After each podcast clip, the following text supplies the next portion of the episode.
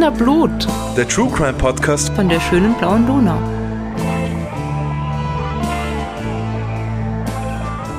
Hallo, da sind wir wieder, die Podcast-Posse mit Wiener Blut, dem True Crime Podcast von der schönen blauen Donau. Und die Podcast-Posse sind Claudia und Rita. In der letzten Folge haben wir euch ja schon von Clark erzählt, das war unser Sponsor und das ist ja für die heutige Folge wieder unser Sponsor. Clark ist eine kostenlose App, äh, mit der man Versicherungen digital managen kann. Die Anmeldung funktioniert ganz einfach und hat bei uns auch nur ein paar Minuten gedauert, wo wir es ausprobiert haben. Und wenn man sich mal angemeldet hat, dann lädt man einfach bestehende Versicherungsverträge, die man schon hat, in der App hoch und hat dann alles in der App gesammelt auf einen Blick. Also kein Papierkram mehr irgendwie und, und mühsames Zettel suchen. Außerdem gibt es den Clark Bedarfscheck und der verrät euch, welche Versicherungen vielleicht zusätzlich noch sinnvoll für euch wären oder wo ihr was optimieren könnt, was ihr nicht mehr braucht oder so. Und das ganz unabhängig von einzelnen Anbietern. Und für Fragen stehen außerdem die Clark-Expertinnen jederzeit per Mail, äh, Telefon oder Chat zur Verfügung, ganz ohne Wartezeit. Klingt ganz gut, oder? Wenn ihr also jetzt die Clark-App ausprobieren wollt und sie runterladet oder euch äh, auf der Website auf goclark.at oder clark.de, je nachdem, wo ihr wohnt, äh, registriert, dann schenkt euch Clark mit dem Gutscheincode POSSE, P-O-S-S-E, alles Großbuchstaben, einen Amazon-Gutschein im Wert von bis zu 30 Euro. Die Links, den Gutscheincode und die Infos sowie die genauen Teilnahmebedingungen findet ihr wie immer in den Shownotes. Und übrigens, wenn ihr Clark ausprobiert und euch das dann auch überzeugt, so wie uns, ähm, könnt ihr die App weiterempfehlen und dann gibt es nochmal eine Belohnung, wenn die Person, der ihr das weiterempfohlen habt, eine Versicherung über Clark abschließt. Und zwar kriegt sie dann jeweils beide 50 Euro als Dankeschön. Also probiert's Clark doch einfach mal aus. Claudia. Ja. Fancy Drinks. Ja. Was hast Hammer, du? Hammer. Habe ich Jarritos, made in Mexico, since 1950. Und es ist diesmal Lime. Wir haben das ja schon mal gehabt, glaube ich. Mit Tamarinde und das war sehr gut. Ja. Und jetzt bin ich sehr gespannt, wie das schmeckt. Let's try. Hm, was hast du? Erzähl du dabei. Ich habe äh, Sparkling Mate Guarana Limonade. Das ist eine Kräuterlimonade mit Mateblättern und Guarana-Extrakt und äh, macht, glaube ich, ein bisschen wach mit den Zutaten, was ja nie schaden kann. Also Jarritos. Jarritos ist sehr gut. Schmeckt ein bisschen wie, wie Sprite, würde ich sagen. Aber nicht ganz so süß. Ah, das ist cool. Ja. Klingt erfrischend. Und meins, in dieser schönen roten Dose, schmeckt auch sehr gut. Bisschen wie Almdudler, aber auch nicht ganz so süß und auch nicht ganz so sprudelig.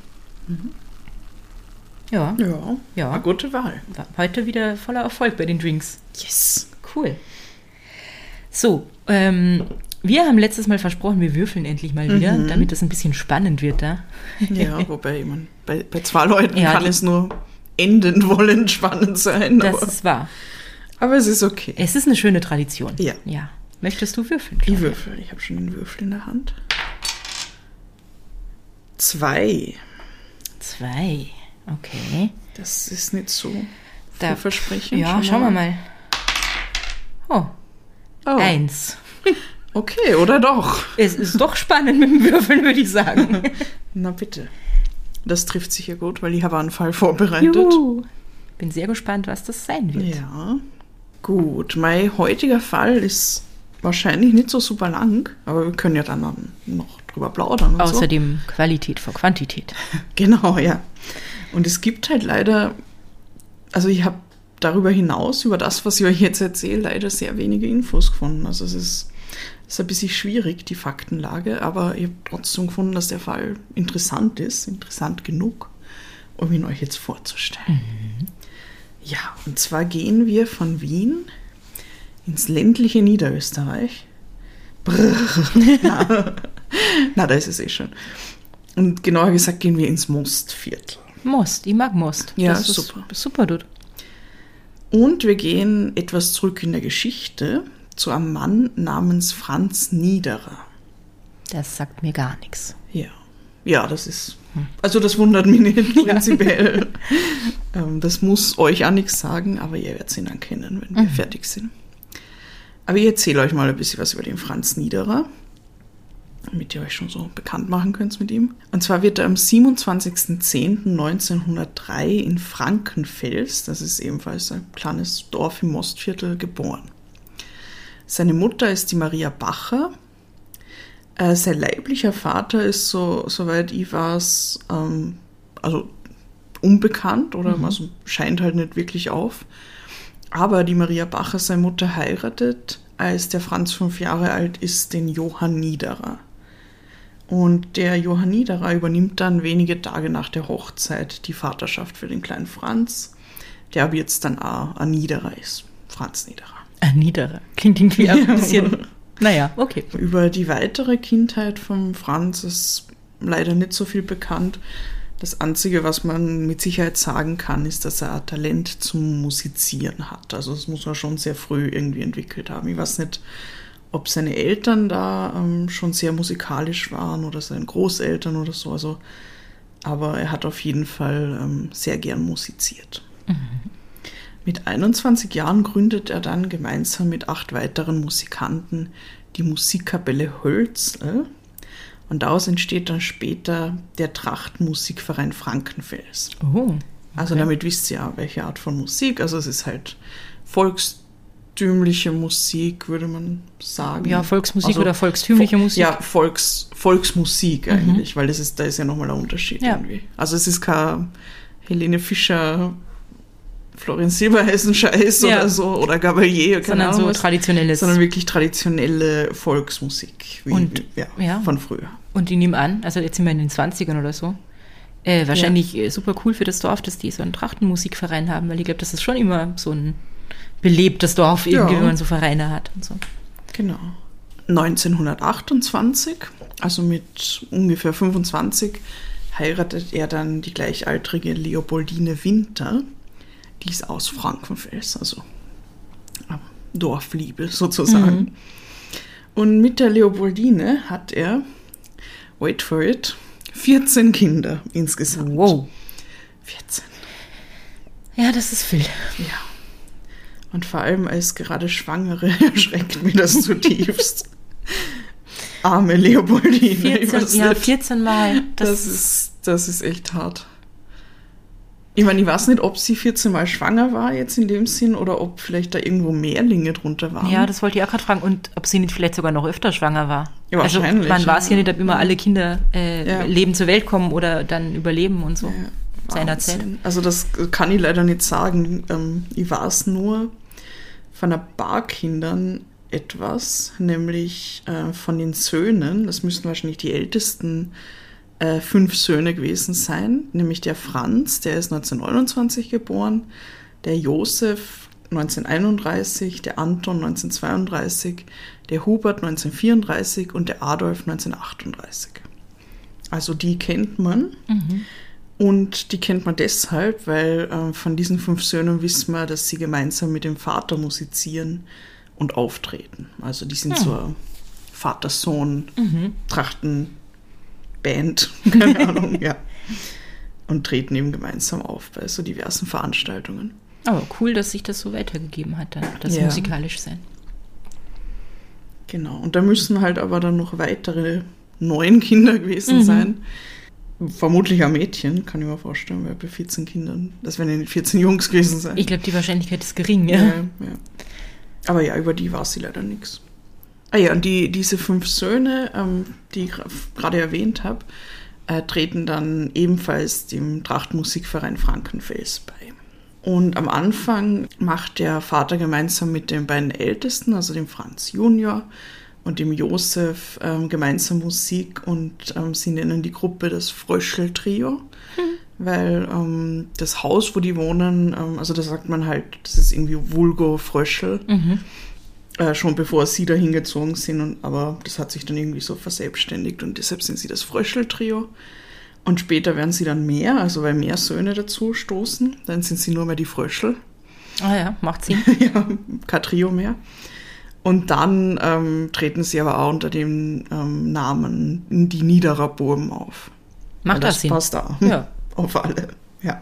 So, und jetzt gehen wir zum 29. März 1948. Also wir springen ein bisschen weiter. Bis dahin scheint alles im, im Leben von Franz Niederer jetzt mehr oder weniger Mhm. gemütlich abgelaufen zu sein. Also wir wissen halt nichts ist- Einschneidendes ja. über die Zeit davor. Und da ist er 45 und die Jungs, von denen du jetzt erzählt hast, so mehr oder weniger volljährig, ne? Ja, also So er halb. ist äh, 44. 44. Mhm.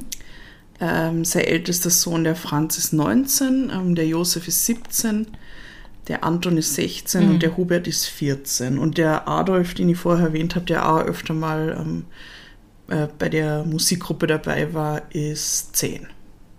Okay, ja. An dem Tag, also am 29. März 1948, äh, steht eben wieder Auftritt für die Niederer Burm an. Und da ist der Adolf als Jüngster aber nicht dabei. Also es ist diesmal nur der Franz Niederer Senior, ähm, der Franz Junior, der Josef, der Anton und der Hubert. Äh, die sollen gemeinsam bei einer Tanzveranstaltung am Josefsberg, das ist auch im Mostviertel, so ein kleines Bergerle, so eine ganz kleine Gemeinde, ähm, sollen sie für die musikalische Unterhaltung sorgen. Das war dann so verteilt, dass der, der Franz Senior ähm, die Trompete spielt, der Josef die Trommel, der Hubert die Ziehharmonika, der Anton die Posaune und der Franz Junior ebenfalls die Trompete. Das war das Ensemble. Die Klingt Niederer Burm. zünftig. Ja. Und der Ort, wo sie da aufgespielt haben, ist eben am Josefsberg. Das ist ein kleiner Berg zwischen den Gemeinden Annaberg und Mitterbach im Ostviertel. Und da gibt es ein Gasthaus, das alle gern besucht haben aus der näheren Umgebung. Und ähm, das Gasthaus ist vom Ignaz Heiderer gepachtet worden und äh, für ein paar Jahre betrieben. Jetzt soll es aber in Zukunft so sein, dass das Gasthaus wieder an die ursprünglichen Besitzer zurückgeht, nämlich die Familie Sabbat. Also die wollen das jetzt wieder übernehmen und ähm, der Pachtvertrag läuft aus und das ist im Prinzip der Grund für diese Feierlichkeiten, weil der Ignaz Heiderer will halt noch einmal Ja, Abschlussfeier. so, ja, genau, so ordentlich Party machen, bevor ähm, der Pachtvertrag dann wieder ausläuft und sich verabschieden von seinen Gästen und danach übernimmt halt wieder die Besitzerfamilie das Gasthaus. Und weil ähm, dieses Gasthaus halt auch sehr beliebt ist, strömen da viele Gäste aus den umliegenden Orten ähm, zu diesem Fest halt hin, weil was tut man denn sonst, ja? Ich, ich nehme an, das ist halt ein äh, cooles Ereignis. Und Ja. ähm, treffen sich alle, wenn schon mal gefeiert wird und, und der Wirt dann weg ist und so. Also klar gehen da alle, Ja. hin, kann ich mir schon gut vorstellen. Und zusätzlich ist es auch so, dass der 29. März in diesem Jahr ähm, auch noch der Ostermontag ist. Also der letzte Tag der Osterfeierlichkeiten, ein Feiertag. Also noch mehr Grund für Tanz, Musik, Mhm. Ja, sicher. Ausgelassenheit, Alkohol, alles. Alles. Alles. Am Nachmittag, am 29. März, sind ja schon viele Gäste da, weil es ist eben Ostermontag, Feiertag. Also es ist ganz lustig. Die, die Band, die, die Niederer Burm spielen schon auf. Es wird getanzt, also alles, wie man sich das so von einem klassischen Tanzfest, Dorffest irgendwie vorstellt. Am Abend gegen 21.30 Uhr kommt es dann zu einer Auseinandersetzung zwischen mehreren Männern auf dem Tanzboden. Wie das halt so ist, oft einmal bei so Veranstaltungen. ja, ich wollte gerade sagen, das ist ja wahrscheinlich erstmal nicht so ungewöhnlich, Ja. dass sich irgendwer in die Haare kriegen und drum streiten, wer mit wem tanzt oder was Genau, weiß ich, wer ja, das ja. nächste Bier bezahlt. Die haben alle schon seit dem Nachmittag gebechert wahrscheinlich und so. Also, Mhm. Ja. ja. Es passiert nämlich, dass ein betrunkener Mann in einer Uniform der sowjetischen Armee, weil Niederösterreich liegt damals, also wir erinnern uns, 1948 in der sowjetischen Besatzungszone. Deshalb gibt es da halt auch viele sowjetische Soldaten. Ähm, der ist halt auch auf der Feier, der beginnt irgendwann zu pöbeln, hat halt zu viel Alkohol erwischt, stoßt ein anderes Tanzbärchen irgendwie beim Tanzen, sodass der Mann mit seiner Partnerin fast umfällt. Es gibt da eine andere Variante, die sagt, er wollte unbedingt mit dieser anderen Frau tanzen und sie jemand anderen halt ausspannen sozusagen. Also es hat halt irgendwie Stunk gegeben da. Ja, und es gibt wahrscheinlich un unterschiedlichste Versionen, wie das alles passiert ist. ja, vermutlich eine von jedem Besucher von dem Ja. Tanzfest irgendwie. Ja. Und wir bleiben aber jetzt mal, also bleiben wir mal dabei, dass er da die, die anstößt irgendwie und ähm, der Mann, der, der von ihm angerempelt wird, der weist den Soldaten dann halt zurecht, ähm, sagt so, hey, was ist denn los? Lass mich in Frieden. Sowas. Und ähm, der andere gibt ihm daraufhin einen Schlag auf den Kopf. Und vor dem Gasthaus läuft die Prügelei dann weiter. Also kann es sein, dass, dass sie sich dann gedacht haben, okay, wir verlagern das lieber nach draußen. Und dabei sollen mehrere Männer laut Augenzeugen auf den sowjetischen Soldaten mit einer Zaunlatte eingeschlagen und ihn getreten. Oh, fuck. Ah, Ja, also die haben sich dann halt gedacht, okay, jetzt sagen wir es dir, du äh, nicht ortsansässiger Ja. Besatzungssoldat. ich glaube, die Stimmung war Ja. ja wahrscheinlich schon äh, bei vielen so, dass sie das eh nicht so geil gefunden haben, dass der da ist. Ja, das Mhm. ist. Und also, ja, so Prügeleien von irgendwelchen Besoffenen bei so Dorffesten sind, glaube ich, die gehören irgendwie dazu. Mhm. ähm, aber halt, also, sobald dann Gegenstände im Spiel sind, mit einer Zaunlatte auf jemanden einschlagen, ist halt nicht lustig. Und Dritte finde ich immer ganz schlimm. Das kann ich mir nicht anschauen. Also, wenn du irgendwie in irgendwelchen Filmen oder sonst was so Schlägereien siehst Mhm. und die fangen an, irgendwen zu treten, finde das ist das Schlimmste mit irgendwie. Ja, das stimmt. Wir schauen gerade mit dem Bernhard ähm, Peaky Blinders. Oh, Peaky Also Blinders ist toll. Side Note, wo dauernd irgendwelche Ja. Leute getreten und mit allem Ja. Möglichen geschlagen werden. Das ist wirklich schlimm, ja. Mhm. Aber es ist eine ganz tolle Serie. Trotzdem. ja, voll, aber da habe ich, also ich muss hier nicht oft wegschauen beim Fernsehen, aber wenn, also da habe ich schon des Ja. Öfteren irgendwie mir gedacht, na bitte. Ja, die haben ja diese Rasierklingen. Ich will Keine. Spoiler, aber es ist eine tolle Serie, wenn ihr sie nicht Oh ja, kennt. ganz toll. Und übrigens, äh, kurze Side Note nochmal, Peaky Blinders hat ja einen wahren Kern, ne? Also die Geschichte Ja. basiert so ein bisschen auf einer Gang, die es wirklich gab. Die Oh ja, hat zwar einen anderen Namen gehabt, aber ja, ist eigentlich True Crime. Stimmt, ja. Ah, genau. Also sie, sie treten ihn und daraufhin verlässt der Typ dann gemeinsam mit einem Kollegen, also mit dem er anscheinend da war, die Veranstaltung und es entspannt sich wieder alles. Also es ist eigentlich, also ich glaube, er war jetzt nicht schlimm verletzt oder so. Sie wollten ihm wahrscheinlich jetzt nochmal eine Lektion erteilen, dass, er, dass er dann nicht rumpöbeln soll. Es war jetzt nichts super Tragisches, aber ähm, es, war halt ein Streit, der irgendwie passiert ist.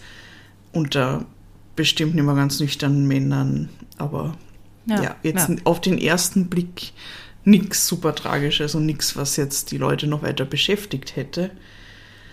Aber leider wird genau dieses Ereignis für die Menschen, ähm, die an dem Abend ähm, in diesem Gasthaus in Josefsberg sind, noch schreckliche Folgen haben. Weil gegen 23.30 Uhr, also ungefähr zwei Stunden später, kehrt der Mann mit der sowjetischen Uniform zum Gasthaus am Josefsberg zurück. Sein Gesicht ist mit Ruß geschwärzt und er hat wieder diesen, also man nimmt an, wieder den Kameraden dabei, ähm, der vorher schon ebenfalls mit ihm dort war. Und der ist ebenfalls in seiner sowjetischen Uniform. Die zwei Männer brechen dann die Haustür des Gasthauses auf und stürmen in den noch immer sehr gut gefüllten Tanzsaal im ersten Stock, wo sich zu dem Zeitpunkt um die 80 Menschen befinden. Also das Fest ist eigentlich noch in, in vollem Gang. Die Niederer Burm spielen gerade das Stück Am Himmel steht ein kleiner Stern. Das ist so ein alter Schlager. Dann nimmt das Unheil seinen Lauf. Einer der Männer hat nämlich eine Handfeuerwaffe dabei und beginnt sofort auf die Anwesenden zu schießen. Also einer von den beiden in der Uniform. Genau. Ja. ja. Fuck. Der Franz Niederer steht eben zu diesem Zeitpunkt mit seinen So- Söhnen auf der Bühne und spielt. Und er ruft ihnen dann noch schnell zu, Burben, wir verrollen uns auch. Also Burben, wir, wir, wir schauen, dass wir jetzt wegkommen. Wir flüchten jetzt. Aber dafür ist es im Prinzip schon zu spät. Insgesamt fallen nämlich 46 Schüsse in kurzen Abständen. Es bricht natürlich die totale Panik aus. Also es ist wirklich ein brechend voller Tanzsaal da irgendwie mit 80 Leuten und dann schießen die einfach in die Menge rein. Die Menschen stolpern übereinander, ähm, viele springen in, im Schock und in purer Angst aus den Fenstern. Also im, im ersten Stock. Ich glaube, es ist aber nicht so hoch, dass es sich jetzt Ja, wirklich das schlimm wehtun. Geht noch, da verstaucht man sich wahrscheinlich was Ja. oder ja, hm, aber trotzdem. ah. Andere versuchen sich irgendwo zu verstecken. Ähm, viele brechen wirklich ähm, getroffen zusammen. Und die beiden Täter verlassen den Saal dann wieder und es gel- gelingt ihnen mit einem LKW zu flüchten, ohne dass irgendjemand sie aufhalten kann. Zurück bleiben dann unzählige traumatisierte Menschen und über 20 nun zum Teil schwer Verletzte.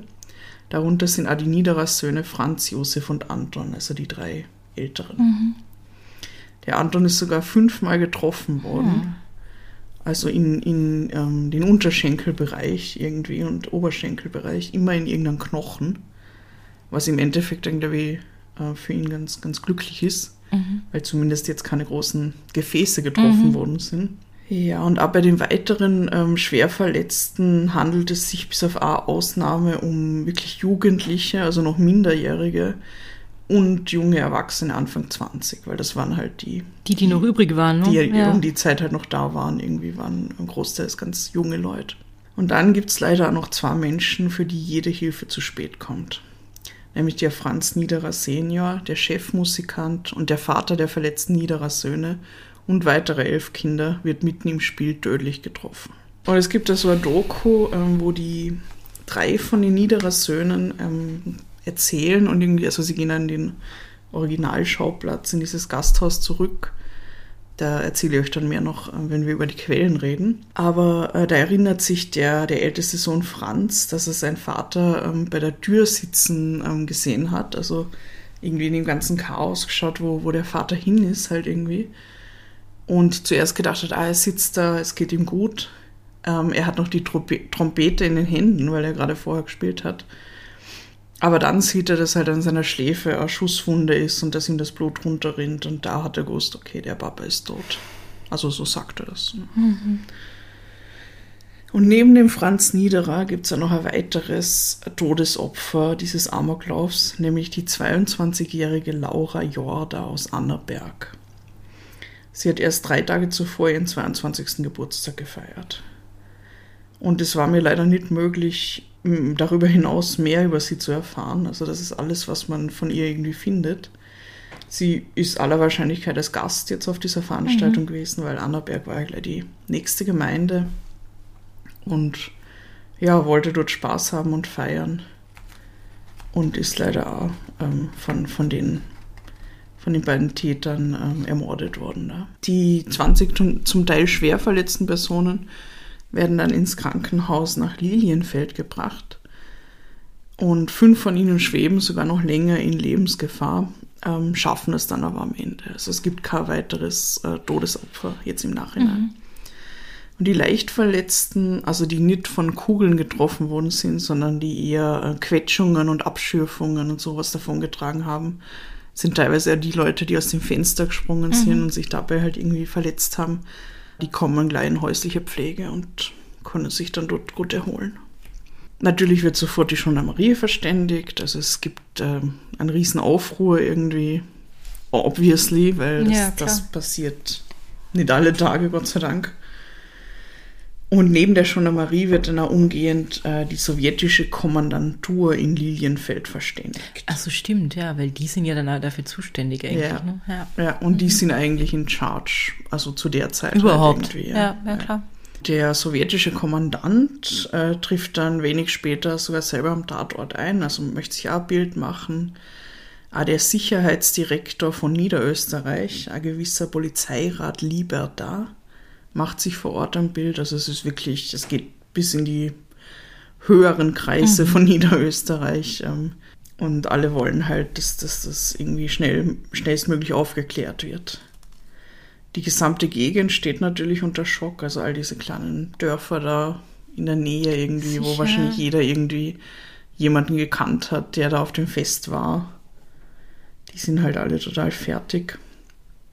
Und, und ja. Naja, man muss vielleicht mitbedenken, der Krieg ist ja noch gar nicht so lange her. Ja. Also nicht so, als hätten die wahrscheinlich eh schon alle unlängst irgendwen mhm. oder irgendwas äh, verloren oder so.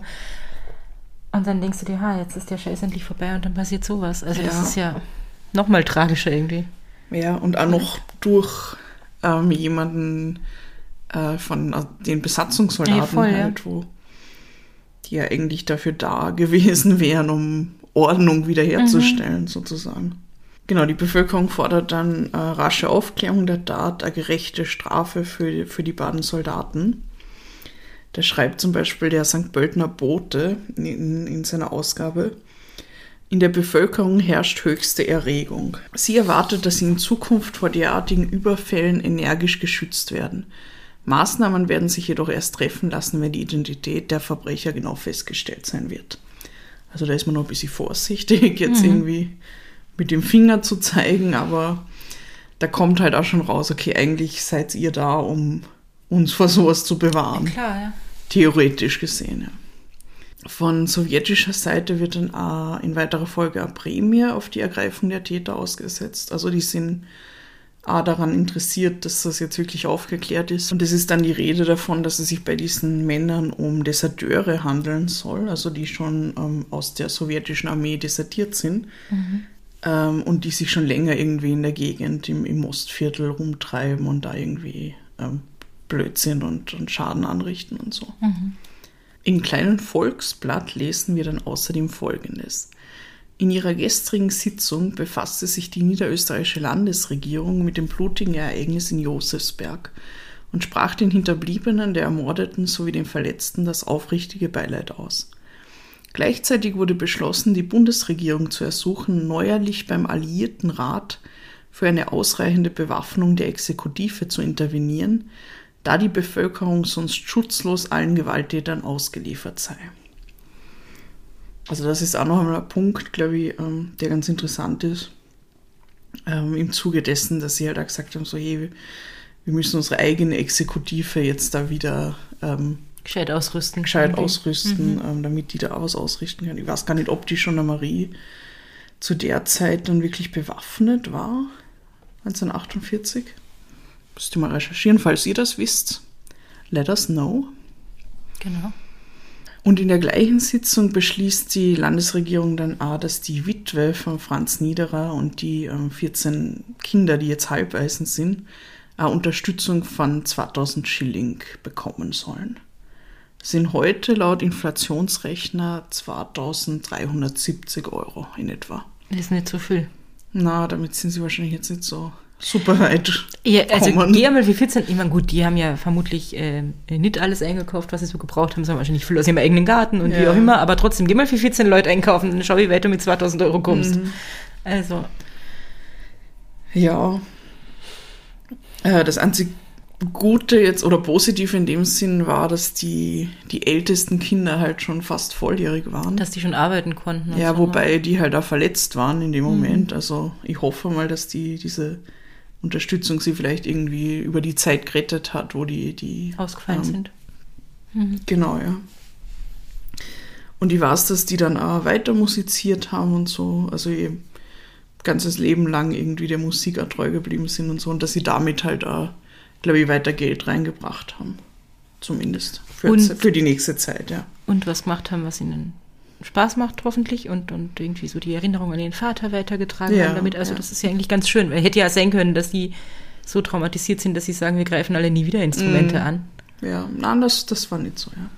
Und ich glaube, damit haben sie halt auch die jüngeren Geschwister dann unterstützen können Mhm. und so weiter. Also es ist zumindest jetzt nichts davon, irgendwo zu finden, dass die dann von da an irgendwie gehungert haben Mhm. und alles total schrecklich war. Aber es war Also es war schon natürlich in schrecklich, anderer aber- Weise ja. schrecklich, weil sie haben den Vater verloren und Aber sie hatten ja Auskommen. ja, irgendwie. genau. Also zumindest habe ich nichts Gegenteiliges gelesen. Nach den mutmaßlichen Tätern wird dann unterdessen natürlich ähm, mit Hochdruck gefahndet. Im, in erster Linie mal in der gesamten sowjetischen Besatzungszone, also Niederösterreich, Teile von Oberösterreich, aber auch darüber hinaus, also weil das grenzt dann an die britische Besatzungszone. Ähm, die haben sie natürlich auch informiert, wenn da jetzt irgendwie jemand übersetzen will, dann, ähm, dass die halt Bescheid wissen. Und am 31. März, das ist also zwei Tage nachdem ähm, diese schreckliche Tat passiert ist, sehen die beiden Täter dann keinen anderen Ausweg und stellen sich in Wienerbruck ihrem, also sie stellen sich den ihren sowjetischen Kollegen sozusagen. Und zuvor hatten sie nämlich genau, ähm, wie, wie die ja gedacht haben, versucht, dass sie in die britische Besatzungszone ähm, übersetzen können, was aber nicht so einfach war und dann irgendwie letztendlich gescheitert ist. Und deshalb haben sie dann keinen anderen Ausweg gesehen, als, als sich zu stellen. Es wird dann halt gleich verlautbart, okay, ähm, wir haben sie, alles, alles gut. Und ähm, sie sollen vom Militärtribunal gestellt werden, weil das ermöglicht irgendwie die schlimmste Bestrafung sozusagen. Ja, und das ist ja logisch, Ja. wenn sie beim Militär sind, dass das Militär für sie zuständig ja, genau, ist. ja. Weil, also, wer sonst in dem Eh, Sinn? ich nehme Weil an, das wäre immer noch so, wenn du in deinem Ja, Dienst oder in deiner Uniform äh, was anstellst. In der Weltpresse vom 19. Juni heißt es dann, Blutbad von Josefsberg gesühnt. Und dann weiter, wie die TASS, äh, die TASS ist die größte russische Nachrichtenagentur, immer noch, Wie die TASS berichtet, fand vor dem Militärtribunal der Sowjetarmee die Verhandlung gegen die Deserteure Fjodorow und Piontikowski statt, die am 29. März 1948 das Verbrechen im Gasthof Heiderer in Josefsberg begingen. Die beiden Verbrecher wurden vom Militärtribunal zu je 25 Jahren Freiheitsentzug, der in der Sowjetunion geltenden Höchststrafe verurteilt. Also offensichtlich haben sie beide 25 Jahre gekriegt. Ja, und damit die Höchststrafe, die möglich war in dem Zusammenhang. Was interessant ist, weil dazu habe ich nur eine einzige Quelle gefunden. In allen anderen Quellen hört es damit auf, dass, also maximal geht es noch so weit, dass sie diese Täter geschnappt haben. Aber was dann danach mit ihnen passiert, das bleibt relativ im Dunkeln. Ich weiß nicht, das hat dann die Leute nicht mehr so gepackt, irgendwie, in den Medien zumindest. Ja, spannend. Und vor allem sich wahrscheinlich nicht so weiter transportiert bis jetzt irgendwie. Ja, ne? ja. ja. Oder es war dann halt schon eh von den Infos irgendwie schwierig zu, zu erlangen, weil nehmen wir mal an, dieses Militärtribunal Stimmt. hat dann vielleicht direkt irgendwo in der Sowjetunion stattgefunden. Oder zumindest innerhalb der, Ja, der ja. sowjetischen Militärkreise, also nichts, wo jetzt ein Gerichtsreporter hingeht, so wie bei irgendwelchen normalen Ja, genau, Gerichtsverhandlungen, ja. wahrscheinlich, wo sie alle drin sitzen. Ja stimmt. Auf jeden Fall hat man sie geschnappt und sie ähm, sind bestraft worden, immerhin. Zur Erinnerung an das Ereignis ähm, errichten die Familien Jorda und Niederrader 1973 gemeinsam mit dem Musikverein Ötscherland eine Gedenkstätte. Und seither gibt es da Gedenkfeiern äh, mit Gottesdiensten und ähm, dann gemeinsamen Zusammensitzen und bestimmt auch Musizieren. Und verbunden ist die Feier auch mit dem alljährlichen Treffen der Geschwister Niederer. So heißt es in der Nönn. Also da kommen alle von den 14, die jetzt noch leben, zusammen und oh, es, klingt, es klingt nach, nach einer schönen Feier Ja, auf jeden Fall. Klingt nach einer guten Tradition auch für die Familie. Bei dieser Gedenkstätte gibt es einen Gedenkstein äh, für die beiden Opfer und da steht, der Krieg war Jahre vorbei, man eilte zum Tanze herbei, da stürmte ein Fremder den Saal und feuerte herum ohne Wahl. Die Kapelle ist stumm, der Tanz ist aus, doch zwei kommen nicht mehr nach Haus. Sie starben an diesem Ort und leben in unseren Herzen fort. Und das ist der Fall vom Amoklauf am Josefsberg. Grauslich. Ja. Und Quellen. Und quälen. Und Quellen Ja, noch. Und zwar, und da muss ich jetzt äh, Shoutout machen an den guten Martin Abel, der Oh, dir ja, ja. letztens schon geholfen hat. Dieser Name kommt mir sehr bekannt vor. Ähm, der hat uns nämlich einen Link zu ähm, dieser Doku geschickt, von der ich gerade vorher schon erzählt habe. Und es ist lustig, weil ich habe diesen Fall schon am Radar gehabt und war aber unsicher, ob da wirklich genug Info ist. Und dann habe ich diese Doku gesehen und da war ich so, oh yeah, jetzt geht es sich aus. Aber lustig, weil äh, ich habe ja einen Fall gemacht, den ich schon länger im Auge hatte und wo dann der Martin so den letzten Anstoß gegeben hat, dass ich, also der Martin kennt uns anscheinend sehr gut, Ja, schlagt uns genau die richtigen Sachen vor. gruselig irgendwie. Nee, irgendwie creepy, Dank- ja. danke, Martin. Aber danke. Ja. Und die Doku heißt, äh, am Himmel steht ein kleiner Stern, also nach dem Nach diesem Schlager. Lied, genau, das sie als letztes ähm, da irgendwie dargeboten haben. Die ist von Ernst Kieninger. Das ist nur zehn Minuten lang, also das könnt ihr euch auf, auf YouTube auch anschauen, wenn ihr da noch googelt. Und ähm, ist aber ziemlich cool, weil da sieht man drei von den ähm, Niederer Söhnen, die halt jetzt schon sehr, sehr alte Männer sind, Ja. muss man sagen. Ähm, und die gehen halt wieder zu dem Gasthaus und, und ähm, sagen so ein bisschen, ähm, so ja, da ist das passiert und man sieht dann auch die Einschusslöcher und also solche Sachen und sie erzählen halt ein bisschen und dann sieht man auch, wie sie dann gemeinsam ähm, noch einmal dieses Lied anstimmen und musizieren halt, also wirklich genau das, ähm, dieses am Himmel steht ein kleiner Stern ähm, darbieten und so und das ist sehr traurig irgendwie. Ja, das kann man vorstellen. Äh, jetzt habe ich noch eine kurze Frage. Ist dieses Gasthaus, oder zumindest da, wo diese Doku gedreht wurde, ist das noch ein Gasthaus oder steht das leer? Oder ist das noch in Betrieb? weißt du das? Das, ich habe es versucht herauszufinden. Ich glaube, es war noch lange Zeit ein Gasthaus. Also es muss Gasthof ähm, Sabbatkassen haben dann wieder, Ja, weil die mhm. Familie das dann wieder übernommen hat. Ähm, ich weiß nicht, ob, ob die jetzt noch aktiv sind. Aber es ist, also es ist auf jeden Fall weitergegangen für wahrscheinlich ein paar Jahrzehnte. Aber ich habe es nicht rausfinden Ja. können. Vielleicht haben sie einfach keine Website. Vielleicht war es da jemand da draußen. Ja, Ja, wir, haben- wir haben schon mal Wirtshaustipps bekommen über die Grasselwirtin und so. genau. Also diese Doku ist sehr sehenswert. Ist ja nur ganz kurz, kann man sich nebenbei mal anschauen. Und dann habe ich natürlich noch auf Wikipedia Infos gefunden, wie eh immer. Und in der Nönn war eben ein Artikel ähm, über so ein also Familientreffen, so eine Gedenkfeier, die da vor ein paar Jahren stattgefunden hat. Und dann habe ich mich noch ähm, mit der, wie heißt das, Zeitschriftensuche von der Nationalbibliothek, also Anno, da habe ich auch noch viele Artikel aus diversen verschiedenen ähm, Zeitungen gefunden, wo so ein bisschen der, der Tathergang geschildert worden ist. Ja. Da hast du eh einige zitiert, glaube ich. Ja, genau. Ja. Cool. Und das ist es, ja. Und ich wünschte, es würde mehr geben. Also noch mehr Infos zu dem Ganzen irgendwie. Auch zum, zum Leben von Franz Niederer, weil das ist schon irgendwie Das ziemlich cool, finde ich, mit, mit den 14 Kindern, Ja. die dann alle zusammen musizieren, oder nicht alle zusammen, aber viele. Und überhaupt finde ich das spannend, so äh, erste Hälfte, 20. Jahrhundert Ja, und so. ja, voll. Ja. Und auch, also mich würde interessieren, so ein bisschen die Geschichte von dem ähm, anderen Opfer, also von der Laura. Mhm. Und, und aber auch die Täter, muss ich sagen, auf der anderen Seite, weil die bleiben halt relativ gesichtslos irgendwie. Ja. Das sind halt einfach irgendwelche Soldaten, die dann komplett austicken und, Es- und alle niedermähen. Voll. Also es waren ja dann doch Deserteure, ne? Hast, ist zumindest in irgendeinem Artikel gestanden, den du vorgelesen ja. hast. Ich weiß aber nicht, wie, wie die das irgendwie Und genau definiert hätten. Ja, ja. Vielleicht in dem Moment, wo sie Scheiße bauen, sind sie sind sie Deserteure. Deserteure. Und was sie auch noch äh, jetzt nicht rausgehört habe, aber ich weiß ja gar nicht, ob man das war, ist, ob nur einer von den beiden Schüsse abgegeben hat oder eh beide. Ich glaube nur einer von den beiden, weil es, also es ist ja nur von einer Waffe die Mhm. Rede. Aber ähm, ja, ich meine, der zweite war mit dabei. Ja, klar, ja, ja, voll. Also, was mich daran jetzt noch beschäftigt, also ich habe eigentlich am Anfang gedacht, ah ja, der Niederer Franz, der hat bestimmt irgendwas ausgefressen. Ich habe irgendwie nicht damit gerechnet am Anfang, dass er das Opfer sein wird. Oder eins der Opfer sein wird.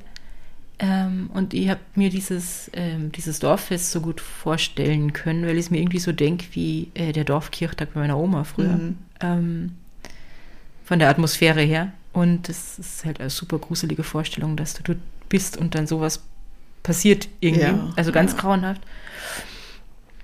Und dann äh, beschäftigt mir noch so ein bisschen die Frage, und ich meine, darauf werden wir jetzt keine Antwort finden, weil ja die, die Täter so im, im Nichts verschwunden sind und man nichts über sie weiß vor allem, ob das jetzt gar nicht als Entschuldigung für das, was sie getan haben, ob das eine Rolle spielt, dass die irgendwelche Kriegstraumata haben und dass man halt deswegen mit posttraumatischer Belastungsstörung oder was Oh, auch ja. immer viel schneller austickt ähm, und getriggert wird vielleicht als, als, Ja, äh, als ja. sonst oder was da vielleicht vorher passiert ist, wie die Stimmung, Stimmung im Dorf so war gegen Mhm. die, die Besatzungssoldaten, wahrscheinlich nicht besonders gut äh, oft und Mhm. so. Ähm, das fände ich schon auch noch interessant. Und Ja. ja. vielleicht ist es echt nochmal ein Beispiel dafür, was so Krieg aus Menschen macht, auch noch hinterher. Mhm. Ist bei Peaky Blinders ja ein Thema. Da ist halt der Erste Ja. Weltkrieg, aber posttraumatische Belastungsstörung ist strong in dieser Serie. Ich, ich sage das in jeder Folge zum Bernd. So, Schau ihn an. Posttraumatische Belastungsstörung. Und niemand hat ihnen geholfen. Shellshock und so. Und, ja, es ist, es ist schlimm, ja. Ja, also das, das ähm, wage ich zu behaupten, hat da Mhm. ziemlich sicher eine Rolle gespielt irgendwie. Ja, und die man halt auf der Seite von den, den Leuten, die da gefeiert haben, Mhm. irgendwie, da waren sicher viele ähm, ehemalige Soldaten dabei, die halt Die dann gerade mal retraumatisiert ab, sind. ab paar Jahre aus dem Krieg wieder, wieder Mhm. raus sind irgendwie und dann, dann denkt man, okay, jetzt ist Frieden, jetzt, jetzt können wir feiern und unser Leben Ja. weiterleben und dann passiert sowas. Also ja. Mhm. Und die froh sind, dass sie den Krieg überlebt haben. Mhm. Ja, also es Ja. ist eine ganz grauenhafte Geschichte, aber sehr spannend. Ja, und also ich frage mich Also- ja, was, was das für äh, Folgen gehabt hat, auch für die Söhne halt, also Mhm. die, die ja selber dann irgendwie verletzt worden sind und irgendwie ihren Vater dann noch gesehen haben und so und halt wirklich noch nicht so alt waren eigentlich. Ja. Also Wird man 19, der Älteste, ne? das Ja. ist ja nix eigentlich. Ja, grausig, aber ähm, habe ja noch nie was davon gehört. Bin ich sehr froh, dass sie das jetzt ja. ja. Und gehört was, hab. was auch gruselig ist, ist ähm, Annaberg, also der Ort, der da direkt daneben liegt, da hat es 2013 Jahre einen Amoklauf Mhm. gegeben. Mit dem Wilderer. Äh, Wilderer, genau, ja. Das habe ich aber erst bei meinen Recherchen dann irgendwie mitgekriegt. Mhm. Also der liegt, ich meine, sonst kann man es natürlich jetzt, glaube ich, schwer vergleichen, aber es ist, häuft sich in der so, Gegend. Ich, ist, die, die Wahrscheinlichkeit ist ja nicht so hoch, dass zwar so orge Dinge in so kleinen Ortschaften, die so nah ja. beieinander liegen, passieren. Alles mit der Zeit, die da dazwischen liegt irgendwie. Also, ja, uncool, muss man sagen. Aber sehr spannend. Würde ich gerne einen Film drüber sehen. Wir haben schon lange nicht mehr über die Hollywood-Skala ah, ja, geredet, ja. aber das wäre ein grauslicher, aber bestimmt sehr guter Film, vor allem wenn er dann ja, noch diese voll. Hintergründe beleuchten könnte, die wir nämlich äh, jetzt nicht kennen. Mhm. Also das Leben von der Familie vorher und vielleicht das Leben danach, wie ging es ohne Vater weiter äh, und aber das Leben von diesen sowjetischen Besatzungssoldaten mhm. äh, und alles, was da irgendwie mit reinspielt, weil das ist ja eine super spannende Zeit. Ja. Also das wäre mal ein richtig guter Film. Das stimmt, ja. Den, den möchte ich erst sehen. Ja, für nach Peaky Blinders. genau. Ja, cool. Ja. Also danke, Martin, und äh, danke, danke, Claudia Martin. fürs Vorbereiten. Immer gern wieder. Schreib uns, Schreib uns ja. wenn du neue Ideen hast. Voll. Der Bernhard hat das, glaube ich, äh, so aufgeteilt, dass er mir äh, gesagt hat, was für mich irgendwie in Frage kommt und dir, was für die in Frage kommt. Und das war ein Perfect Match. Also hm. richtig gut. Ja, ja dann. Ja, äh, dann. Ähm, Hör mal auf für heute. Hör mal auf für heute. Wir müssen einen Kuchen essen, den oh, wir ja. vorher gebacken haben. Ja, die Claudia, der hat einen Kuchen für mich gebacken. Das ist ganz toll. Ähm, wir, wir hatten ja Fragen, nämlich wie war das mit der Bewaffnung von der Gendarmerie und mhm. wie ist das mit dem äh, Sabbat-Gasthaus und so. Ja, Wenn, generell. Jetzt ja, erzählt uns alles. alles. Genau. Also in dem wir, Zusammenhang. Voll. Wir haben Fragen, vielleicht habt ihr ja auch Fragen. Äh, so oder so könnt ihr uns ja auf unseren Kanälen kontaktieren bis zur nächsten Folge. Mhm. Genau. Nämlich haben wir Instagram, das sind wir Podcast Posse Vienna. Und dann haben wir Website, podcastposse.at. Mhm. Und dann haben wir Possiphone. Ja. Und ich bin jetzt im Mutterschutz, das heißt, ich habe jetzt viel Zeit, Nachrichten um Possiphone zu beantworten. Nutzt die Gelegenheit. Äh, aber Claudia, was du die Nummer von Possiphone? Na. Aha, warte, dann geh nachschauen. aber warte, ich kann sie da, da rausfinden. So, ja. 0677 63466263. Das ist eigentlich echt eine einfache Nummer. Wir können sie uns mal merken. Na, wir haben keine Kapazitäten dafür. Aber ich weiß nicht, ob wir die Nummer von Bernhard auswendig. Oder deine. Oder ich weiß deine auch nicht auswendig. Und die man, du hast Zeit, wir uns kennen, die gleiche Telefonnummer. Das ist furchtbar. Und das ist schon sehr lang. Ups. Okay. Ja, aber also schreibt uns äh, WhatsApp, Telegram, Signal, SMS, Sprachnachrichten, Videos, Text. Ja. Fotos, nehmen wir, nehmen wir alles. Wir haben letztens wieder sehr schöne Katzenfotos bekommen zum Beispiel, haben uns mhm. auch sehr gefreut. Und wenn ihr euch nicht meldet, melden wir uns wieder in zwei Wochen mit ja. dem nächsten Fall. Das stimmt. Ja. Und bis dahin habt's euch lieb und habt's uns gern. Bye bye. Bye.